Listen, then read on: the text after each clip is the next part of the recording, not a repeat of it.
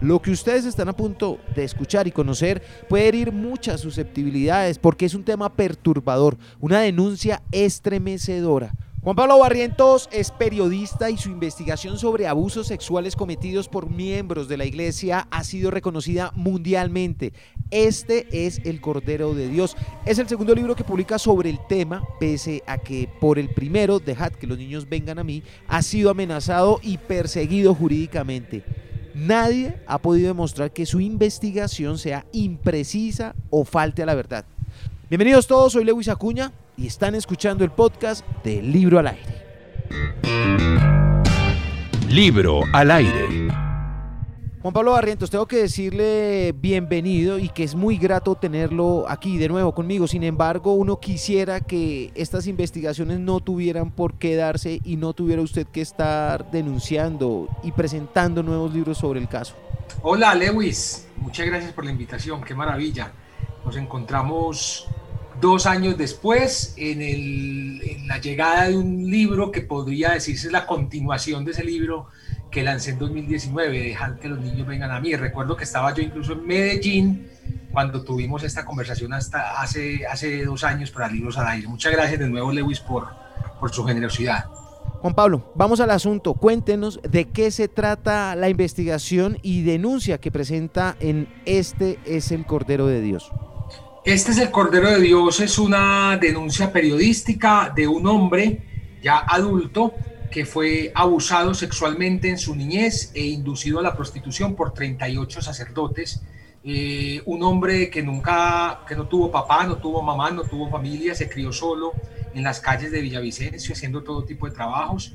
Y un día uno de estos sacerdotes, cuando el menor tenía entre 14 y 15 años, estaba cargando materiales en una zona de ferreterías de Villavicencio, este sacerdote lo vio hasta prácticamente sin zapatos, casi que descalzo y le dijo, ven a la parroquia, muchacho, que te quiero ayudar. Eh, y esa fue la entrada de Pedro a esta red. No se llama Pedro, obviamente, pero pues lo he llamado así para proteger su identidad, porque después de que presentó la denuncia lo han amenazado y ha tenido que mudarse de casa varias veces. Esa fue la entrada de Pedro a esta red, una, una red, eh, diría yo, criminal por la descripción misma de todo lo que le ocurrió a este menor, porque este sacerdote una vez lo abusa sexualmente, así sea a cambio de dinero, a cambio de mercado, es un abuso sexual porque se trataba de un menor de edad, pues cuando se aburrió de él o apareció otro menor de edad, porque hay muchísimos menores eh, que son que se involucran en esta historia, pues le decía a Pedro, mira, por favor llévale este CD o este cassette a, tal otro sacerdote. Y ese era como el santo y seña. Y así se lo rotaron 38 sacerdotes, en su niñez lo abusaron sexualmente y eh, ya en su adultez, por decirlo de alguna forma, lo indujeron a la prostitución, que esa es la denuncia o el tipo penal por el cual la fiscalía está investigando a estos sacerdotes, inducción a la prostitución. Entonces, esa es la historia de Pedro, una historia trágica de un niño que reúne la mayoría de patrones en el abuso sexual infantil, que son muy pobres, que vienen de familias disfuncionales y que son varones. Eh, pero por el otro lado está la historia esperanzadora de, este libro, que, es la historia de tres mujeres. Dos de ellas se le atravesaron en el camino a Monseñor Oscar Urbina, que es el arzobispo de Villavicencio, y en ese momento era el presidente de la conferencia episcopal. Eh, se le atravesaron eh, ¿Y cómo se le atravesaron, Lewis? La, historia es fascinante porque en 2019 el Papa, al ver, o sea, son tan altos los abusos sexuales por parte de sacerdotes de la Iglesia Católica que el Papa en 2019 les dio la orden a todos los obispos del mundo de crear comisiones para el cuidado de los niños, es decir, comisiones para que no violen niños, para que los curas no violen niños. Es como si en todos los colegios se creara una comisión de profesores para que otros profesores no violen niños. O sea, eh, eh, entonces el Papa da esta orden y dice, por favor, obispos incluyan ahí a todo tipo de profesionales. Obviamente eh, los obispos del mundo pues metieron ahí a, profesionales, pero empleados de la curia, de la arquidiócesis, de las mismas universidades católicas, gente que no va a hacer absolutamente nada. En Villavicencio llegaron a esta comisión dos abogadas pensionadas, rezanderas a morir, eh, y llegaron porque pues faltaban, no, no, no, no, no habían abogados eh, y las meten a esta comisión. Oh sorpresa, estas dos mujeres cuando escucharon por primera vez la denuncia de Pedro, pues que eso se cuenta de una forma maravillosa en el libro, eh, estaban en una de esas reuniones de la comisión y llega Monseñor muy pálido, asustado, a, buscar al vicario general que estaba ahí y le dice, padre, ahí está ese hombre que dice que fue abusado por más de 20 curas. Y es cuando estas dos mujeres se paran y dicen, ¿cuál hombre? Y nosotros, ¿por qué no sabemos de esa denuncia? Si el Papa cuando creó estas comisiones o ordenó crear estas comisiones, pues nos dio la potestad de conocer estas denuncias. ¿Por qué no la conocemos? Y las dos se van y lo escuchan. Y cuando hablan con él salen y le dicen al obispo, Monseñor, usted los tiene que suspender a todos de inmediato, a todos estos curas, porque este hombre no está mintiendo. Pues se, se, lleva las manos a la cabeza, pero ¿cómo lo voy a hacer? Es que son muchos, son 19 en ese momento. Monseñor le toca. De ir todos los días a insistirle, pues Monseñor lo suspende y luego estas dos mujeres le dicen, Monseñor, ahora tiene que llevar esto a la fiscalía. Y si no va usted, voy yo, le dice una de ellas. Monseñor obviamente no llevó el caso a la fiscalía, eh, las dos mujeres se van con Pedro para la fiscalía y es allí donde la fiscalía ya abre un expediente judicial y en el, cual investiga por inducción a la prostitución a todas estas sacerdotes. ¿Quiénes son estas dos mujeres? Ya para resumir la historia, pues nada más y nada menos, una de ellas, Lewis, la fiscal del caso Garavito, la que llevó a Garavito a la cárcel, Olga Cristancho, que fue también procuradora del Meta, y la otra, eh, María del Socorro Martínez, una procuradora también muy dedicada, muy disciplinada, rezanderas católicas de misa diaria, de rosario en mano, que terminaron por accidente en esta comisión, que se le atravesaron a Monseñor Urbina eh, en el ocultamiento de estos casos, que es lo que suele suceder siempre con la iglesia, eh, y que cuando ya Monseñor Urbina vio que se le salió esto de las manos y que ellas como investigadoras llevaron esto hasta las últimas consecuencias, decidió expulsarlas de la comisión fue una, una, una, algo humillante. Ellas le mandaron cartas al Papa, al nuncio apostólico, pues contando cómo habían sido humilladas y también contando cómo en la arquidiócesis de Villavicencio hay un archivo secreto con muchísimas denuncias que nunca antes habían sido destapadas y que el detonante de todo esto había sido Pedro. Entonces está la historia trágica de Pedro, pero también la historia esperanzadora de estas tres mujeres. Son dos, Socorro y Olga Cristancho, la fiscal del caso Garavito, en la comisión que creó el arzobispo de Villavicencio. Y la tercera es Claudia Carrasquilla, que fue la directora nacional contra el crimen organizado hasta, hasta esta fiscalía. Eh, eh, y ella es ahora la defensora, la abogada defensora de Pedro. Entonces son también muy católicas, rezandera de Rosario Mano. Entonces son tres mujeres rezanderas católicas que se atravesaron en el camino a los altos jerarcas de la Iglesia Católica para dar a conocer esta historia que es la más aberrante en lo que se conoce hasta el momento en todo el mundo de un abuso sexual y una inducción a la prostitución por un número tan alto de sacerdotes contra la misma víctima. Pedro, ¿por cuánto tiempo estuvo siendo menor de edad abusado por estos curas? Unos cuatro años, desde los 14, 15 años hasta los 18 eh, pero obviamente hay que tener en cuenta esa génesis, o sea, él a los 20 años no hubiera conocido a los curas que conoció a los 20, 25, 26, 30 años, de no haber sido porque pues eh, las necesidades que tuvo en su vida, sus carencias, la falta de educación, eh, todo esto fueron elementos de los cuales estos curas se aprovecharon para abusarlo y para inducirlo a la prostitución. Y es que así sea adulto, es también, hay también un abuso sexual por las características psicológicas de la víctima, por las características psicológicas de este hombre, ¿sí? Entonces fue una historia que comenzó a los 14, 15 años y se fue 20 años más adelante, hasta los 35 años, que este hombre dijo, pues no más, y va y denuncia, y va y entrega su testimonio en la curia, y va y entrega su testimonio en la fiscalía y todos los fiscales y todos los que han escuchado el caso, tanto en la curia como en la fiscalía, coinciden en decir que el relato de este hombre es muy preciso y no está mintiendo. A este hombre lo abusaron y lo indujeron a la prostitución. Este, Juan, se puede decir que es un libro sin un final feliz. Es un libro que está en búsqueda de un final feliz, o por lo menos con justicia. Lewis, en, la contraportada yo planteo como un llamado a la acción. y ahí entonces yo les cuento a los lectores de Este es el Cordero de Dios que el 50% de las regalías del libro eh, eh, van a ser para Pedro. Pues no solo de la venta del libro, sino de lo que venga de eso. Si hay una adaptación, el 50% todo va a ser para Pedro. Y el otro 50% lo voy a invertir en una investigación periodística para acceder eh, a los archivos secretos de todas las diócesis, arquidiócesis y comunidades religiosas del país. Para eso necesito las manos de más periodistas y que tienen que ser bien remunerados.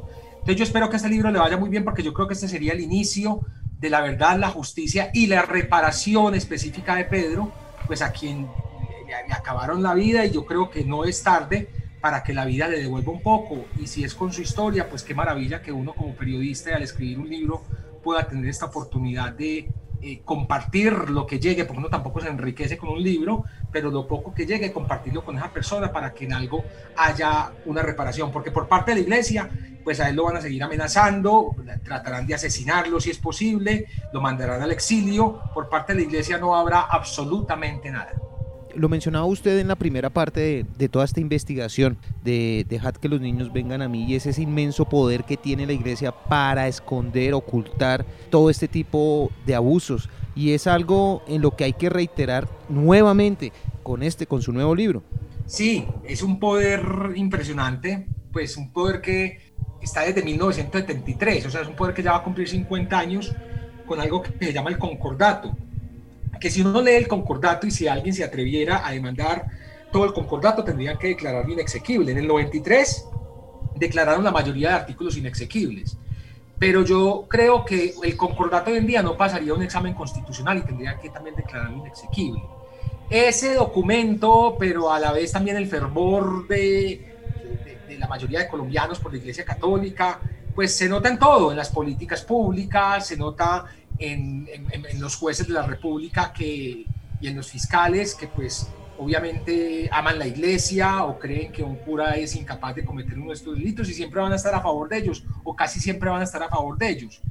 Eh, entonces es un poder que se manifiesto, o que está manifiesto, está, está, siempre ahí, un poder que lo podemos observar desde las mismas fuerzas militares. O sea, existe un obispo castrense, o sea, hay, un obispo solo para las fuerzas militares que está ahí y acompaña las ceremonias de las fuerzas militares y bendice las armas que usan las fuerzas militares. Eh, si usted va al Congreso, a la presidencia, a cada alcaldía, consejo, gobernación, juzgado de Colombia, sede judicial, ahí siempre habrá un capellán, habrá un capellán. Eh, entonces es un poder que está ahí bien mimetizado, es un poder que también está en las leyes de la, de la República por cuenta de este concordato que todavía pues los blinda y que les permite que estos abusos se sigan dando, porque esto no ha parado y por más denuncias que haya uno cree que esto para, esto no para. Esto, esto se sigue dando y los altos jerarcas de la Iglesia Católica Colombiana siguen escondiendo y siguen encubriendo estos hechos aberrantes. Por cuenta de estas investigaciones, Juan Pablo, ¿usted qué ha tenido que enfrentar? No, pues todo tipo de denuncias penales por injuria y calumnia, procesos que todavía están abiertos, incluso del anterior libro, tutelas, todas las que usted quiera, todas las he ganado en primera y en segunda instancia. Eh, yo también interpongo muchas tutelas para acceder a información, entonces no me quejo por eso. Lo que pasa es que hay unas tutelas que son trampositas y, y vienen bien y están viciadas. Por ejemplo, cuando un juez dice que se tiene que parar la distribución de un libro o que tienen que retirar el libro mientras él lo lee eso se llama censura previa. O cuando un juez quiere obligar a un periodista a revelar el nombre de una fuente protegida. Ya, de resto, pues que interpongan todas las tutelas que, quieran. Pero pues básicamente eso, ha habido un acoso judicial que he sorteado creo que hasta el momento muy bien. Eh, eh, he también tenido que enfrentarme a, todo el sistema judicial para acceder a esta información. Eh, yo incluso por cuenta de varias tutelas que interpuse a la Arquidiócesis de Medellín para acceder a información, llegué a la Corte Constitucional y la Corte Constitucional escogió una de esas tutelas para revisión y de ahí salió la sentencia T09120 que obliga no solo a la Arquidiócesis de Medellín, sino a cualquier diócesis, arquidiócesis o comunidad religiosa de Colombia a entregar información sobre curas pederastas. Y es una sentencia, la repito, T09120, que puede usar cualquier ciudadano en Colombia. Infortunadamente, eh, pues a pesar incluso de que hay una sentencia de la Corte Constitucional y que uno la anexa cada que envía los derechos de petición o la anexa a la acción de tutela, pues hay jueces y magistrados de Colombia que siguen dando de la razón a la Iglesia y en, el sentido de que ellos tienen derecho a guardar archivos secretos y a tener archivos secretos donde reposan denuncias por abuso sexual contra niños, niñas y adolescentes. Eso en, la cabeza de, los ciudadanos de qué país les cabe. Yo creo que ninguno. Solo, solo en Colombia, donde, repito, hay jueces y magistrados que le siguen copiando a la iglesia y a pesar de haber, de haber obtenido un triunfo en la Corte Constitucional con la sentencia T09120, a los jueces eso no les importa, no les importa que haya jurisprudencia, siguen pensando pues que estamos hablando de, de, de las, de las hermanitas de los pobres de San Pedro Claver, ¿ya? Eh, y no de, una, de, lo que verdaderamente es, que es una empresa organizada, es una empresa del crimen organizado transnacional. Eso es lo que es la Iglesia Católica. Es que, perdóneme Lewis, hace, hace poco le enviaron tres balas al Papa amenazándolo. ¿Quién? El círculo más cercano de un cardenal al que están juzgando por malversación de fondos tres balas, o sea, no estamos hablando aquí pues de, unas monjitas muy santas, no, estamos hablando de una estructura del crimen organizado transnacional y eso ha llevado a que haya más de 100 mil denuncias en todo el mundo, eso ha llevado a todos los escándalos que hemos visto y que todos los días vemos del Vaticano, eso, eso, eso ha llevado a la quiebra de muchas diócesis en el mundo eh, porque les toca reparar a las víctimas. Entonces estamos hablando de una institución política que a la vez es completamente criminal. Juan Pablo, para los devotos, para las personas del común, ¿cómo han sido recibidos sus libros, estas investigaciones que usted presenta? ¿Qué le han dicho? Solo te digo algo, Lewis. Yo cerré mis redes sociales porque llegó un momento, hubo, hubo, un evento en mi vida pues que me empujó más a hacerlo, pero ya, ya yo venía como con esa idea por cuenta de, ah, no levantarse pues y leer los insultos, las amenazas, las maldiciones de un montón de señoras, de señores, de muchachos como que, ¿por qué? Pues, como que, ah, no, porque tiene que aguantarse eso. Cerré, cerré esas redes y, soy la persona más feliz del mundo, tranquila, eh, al haberme alejado como de esa toxicidad de, de, de, de lo que son esas redes. Eh, obviamente cuando saqué las denuncias contra el cura más poderoso de Antioquia, el padre Carlos Yepes, que terminó suspendido por el, por el propio Papa, salieron a protestar en contra mía. Pues eh, llenaron un parque en el cual gritaban unas barbaridades en mi contra, que yo después vi los videos yo dije, pues siquiera no, no estaba yo allá porque la linchada hubiera sido pues terrible. Eh, 40 mil, 50 mil firmas que llegaron la otra vez para que me retractara de, una denuncia que había sacado. Eh, sí, o sea, aquí todavía hay un fervor grande por la iglesia, por los sacerdotes. Eh, hay mucha gente que yo creo que está abriendo los ojos, eso es importante. Eh, y, yo, y yo lo que, mi intención nunca será pues que la gente odie la iglesia o que se salga de la iglesia o que sean apóstatas, que rechacen públicamente la fe. No, esa no es mi intención. Pues, yo estoy mostrando unas denuncias periodísticas que están bien documentadas, unas denuncias periodísticas que he documentado en libros, pero también en informes de radio, en el medio de comunicación en el que trabajo ahora, que es Vorágine. Ahí estoy documentando todo, pero pues mi intención no es, como dicen muchos, que su intención es acabar, acabar con qué, es una institución de 2000 años, nadie la va a acabar, eso es imposible pues que alguien la acabe.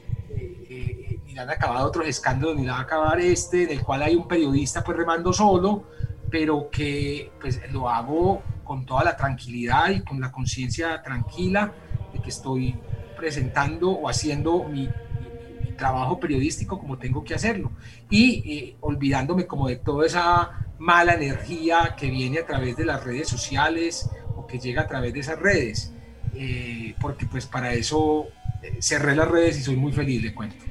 En este momento, en este momento, mientras usted y yo tenemos esta conversación, puede estar ocurriendo algún tipo de abuso sexual de un sacerdote o un menor. ¿Es actual? ¿Sigue palpitante ese crimen?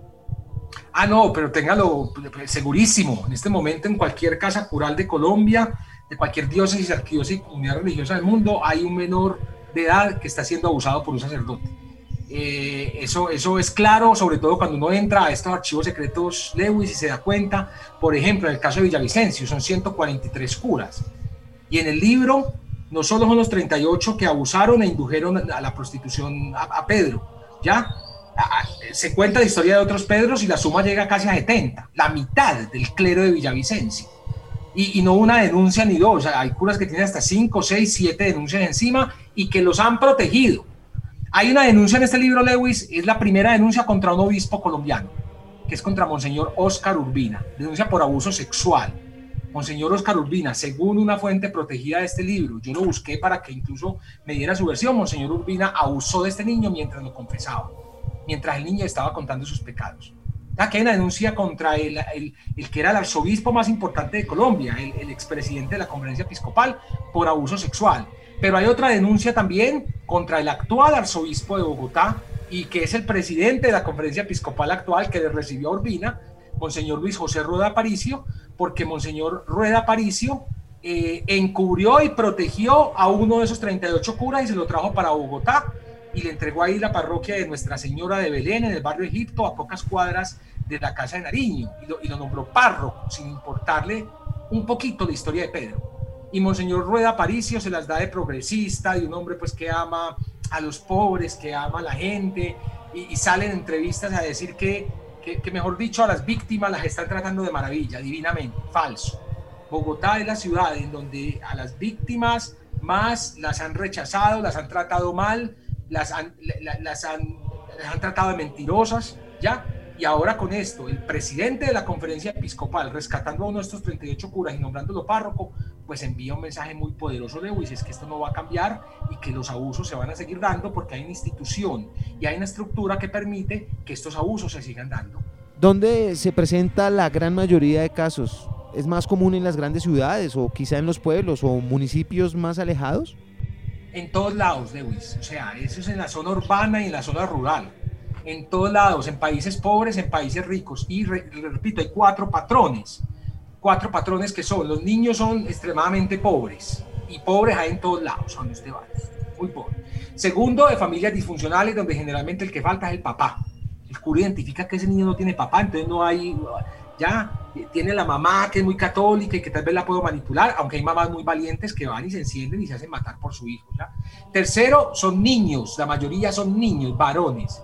Y cuarto, es que son monaguillos, acólitos, es decir, que el cura no tiene que salir a buscar, sino que el niño le llega ahí. Y claro, cuando esos cuatro patrones se juntan en un solo niño, ahí está la víctima perfecta. Pero se pueden juntar tres patrones, dos patrones, un patrón, y ahí el cura siempre va a atacar, siempre va a atacar. Entonces esto se presenta en todos lados.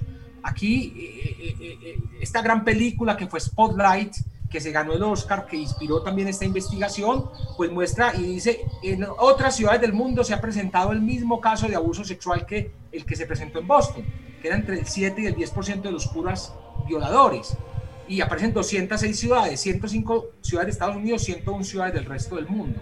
Ya la única colombiana que aparece ahí es Medellín, pero eso ya lo he documentado en Bogotá, en Cali, en la costa, en cualquier municipio colombiano existe el archivo secreto, existe este tipo de denuncias que la iglesia esconde en sus archivos, que no le presenta a las autoridades civiles y que ahora quieren maquillar en una comisión para el cuidado de los niños, una comisión para que no violen niños, hágame el favor. O sea, ¿quién, quién, ¿a quién le gustaría estar en una institución en la cual en cada jurisdicción tiene que haber una comisión para que no violen niños por cuenta de la cantidad de violaciones y abusos a niños que hay. Es que eso, si no lo pone a pensar a uno, pues entonces, ¿qué lo pone a pensar? Es una institución completamente criminal, Lewis. Humanamente, Juan Pablo, ¿usted de qué está hecho para soportar todo esto? Porque una historia tras otra historia en sus libros son realmente desgarradoras. ¿De qué está hecho usted? ¿Cómo se siente? ¿Cómo, cómo, cómo se puede acostar con tanto dolor por todo lo que vaya descubriendo?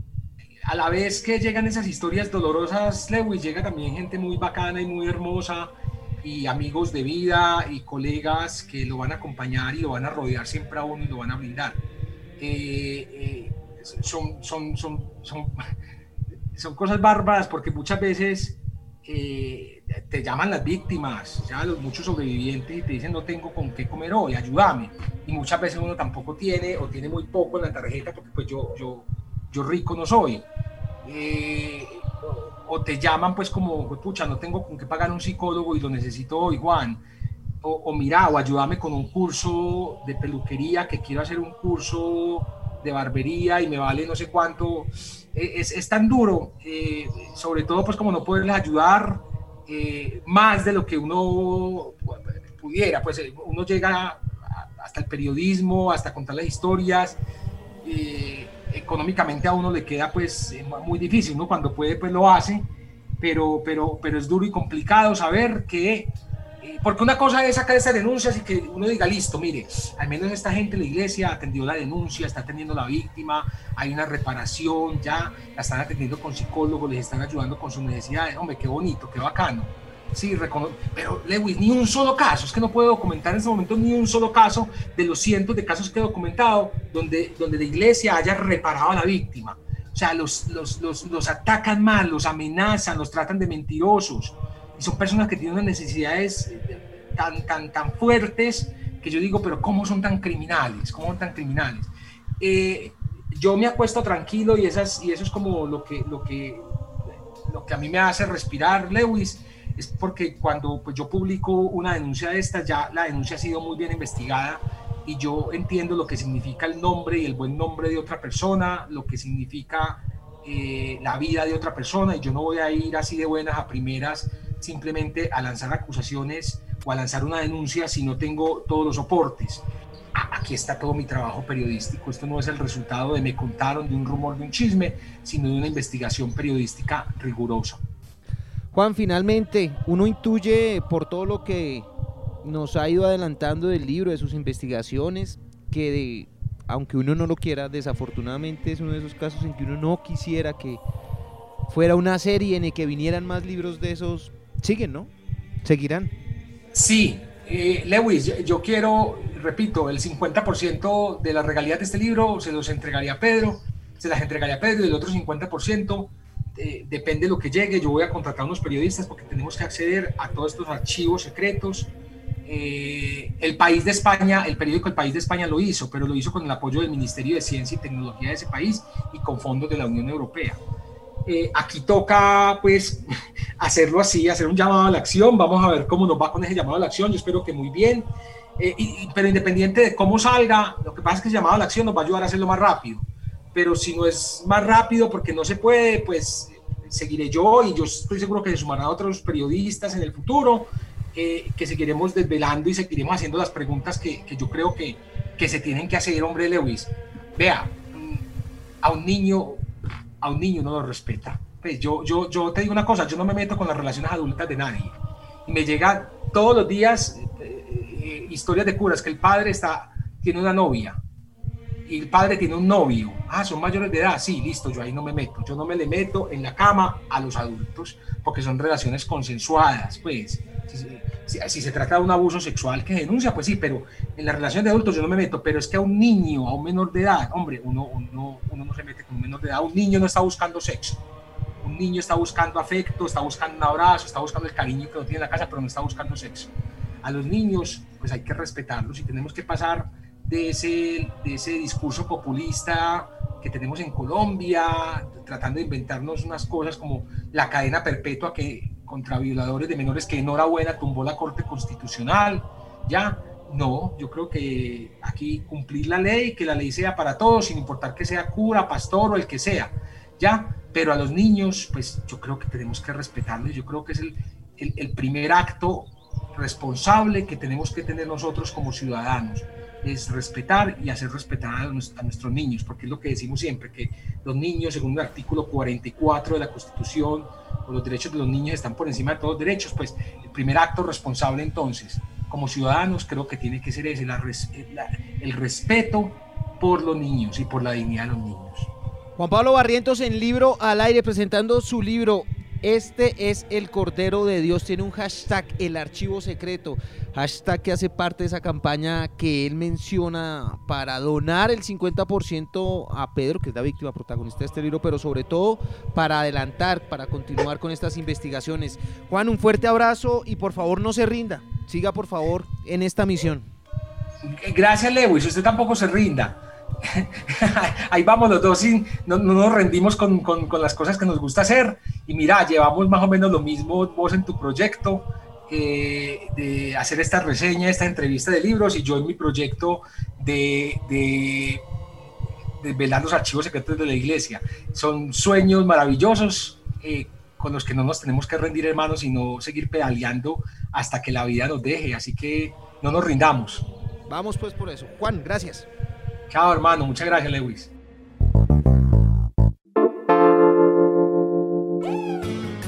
A ustedes que me acompañaron escuchando este podcast, gracias. Espero lo hayan disfrutado y les haya gustado tanto como a mí. De eso se trata, de encontrar y compartir libros que alimenten la vida. Por favor, visiten la página www.libroalaire.com. Suscríbanse a nuestros perfiles en Instagram, Facebook, Twitter, YouTube, donde me encuentran en todos como arroba libro al aire. También a nuestro podcast, en cualquiera sea la plataforma que están utilizando para escucharlo. No se les olvide activar las notificaciones y así evitar perderse cualquiera de nuestras publicaciones que de seguro será un contenido de mucho valor para usted. Le pido un último favor, si le gustó este podcast, compártalo, corra la voz, es la única y mejor recompensa que puedo recibir. Escríbanme, me encanta leer. Libro al aire no se propone ser tendencia, sino ser útil para su vida. Chao. Libro al aire.